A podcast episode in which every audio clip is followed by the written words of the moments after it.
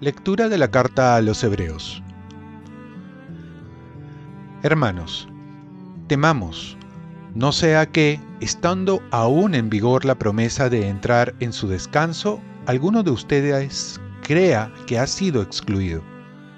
También nosotros hemos recibido la buena noticia igual que ellos, pero el mensaje que oyeron de nada les sirvió, porque no se adhirieron con la fe de los que la habían escuchado.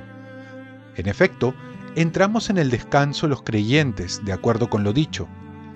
He jurado en mi cólera que no entrarán en mi descanso, y eso que sus obras estaban terminadas desde la creación del mundo. Acerca del día séptimo se dijo, y descansó Dios el día séptimo de todo el trabajo que había hecho. Y en nuestro pasaje añade, no entrarán en mi descanso. Empeñémonos, por tanto, en entrar en aquel descanso para que nadie caiga, siguiendo aquel ejemplo de desobediencia. Palabra de Dios. Salmo responsorial. No olviden las acciones de Dios. Lo que oímos y aprendimos, lo que nuestros padres nos contaron, lo contaremos a la futura generación, las alabanzas del Señor, su poder. No olviden las acciones de Dios. Que surjan y lo cuenten a sus hijos, para que pongan en Dios su confianza y no olviden las acciones de Dios, sino que guarden sus mandamientos. No olviden las acciones de Dios, para que no imiten a sus padres, generación rebelde y dura, generación de corazón inconstante, de espíritu infiel a Dios. No olviden las acciones de Dios. Lectura del Santo Evangelio según San Marcos. Cuando a los pocos días Jesús volvió a Cafarnaúm, se supo que estaba en casa. Acudieron tantos que no quedaba sitio ni siquiera junto a la puerta, y él les anunciaba la palabra. Entonces le trajeron entre cuatro un paralítico, y como no podían acercarlo a Jesús, a causa del gentío, abrieron el techo encima de donde estaba él y a través de la abertura que hicieron, descolgaron la camilla con el paralítico. Viendo Jesús la fe que tenían, le dice al paralítico, Hijo, tus pecados te son perdonados.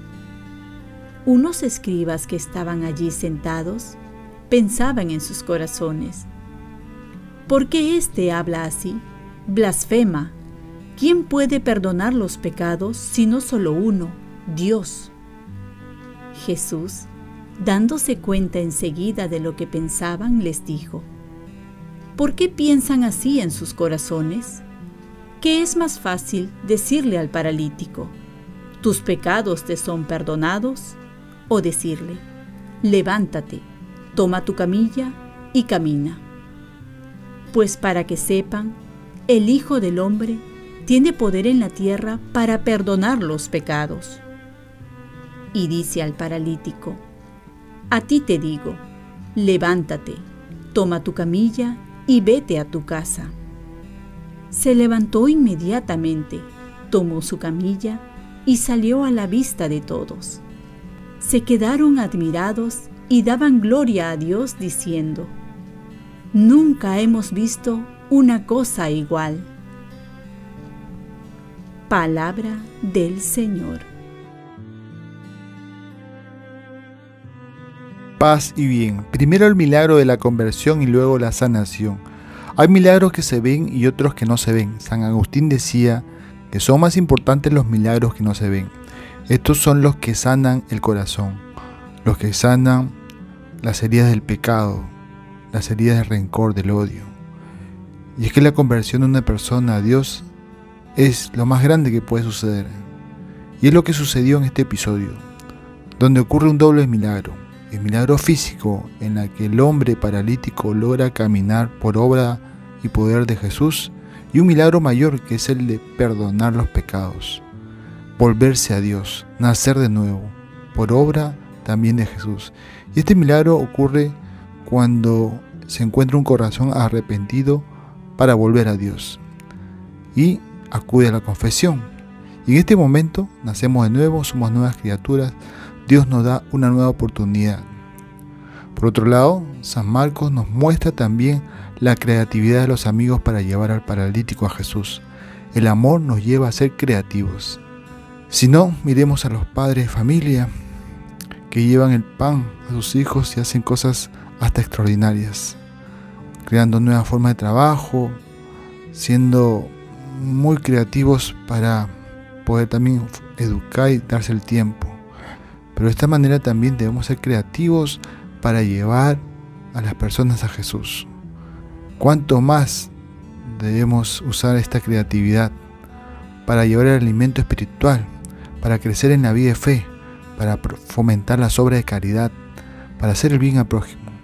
Hay la frase de un autor que dice, allí donde reina el mayor amor, siempre se producen milagros, pues los milagros vienen de un Dios que ama. Oremos, Virgen María, ayúdame a buscar también el milagro de mi conversión de una manera creativa con la ayuda de Dios. Dios Padre nuestro, yo te ofrezco toda mi jornada en unión con el corazón de tu Hijo Jesucristo que siga ofreciéndose a ti en Eucaristía para la salvación del mundo. Que el Espíritu Santo sea mi guía y mi fuerza en este día, para ser testigo de tu amor. Con María, la Madre del Señor y de la Iglesia, te pido por las intenciones del Papa. Con San José Obrero, te encomiendo mi trabajo y mis actividades de hoy, para que se haga en mí tu voluntad.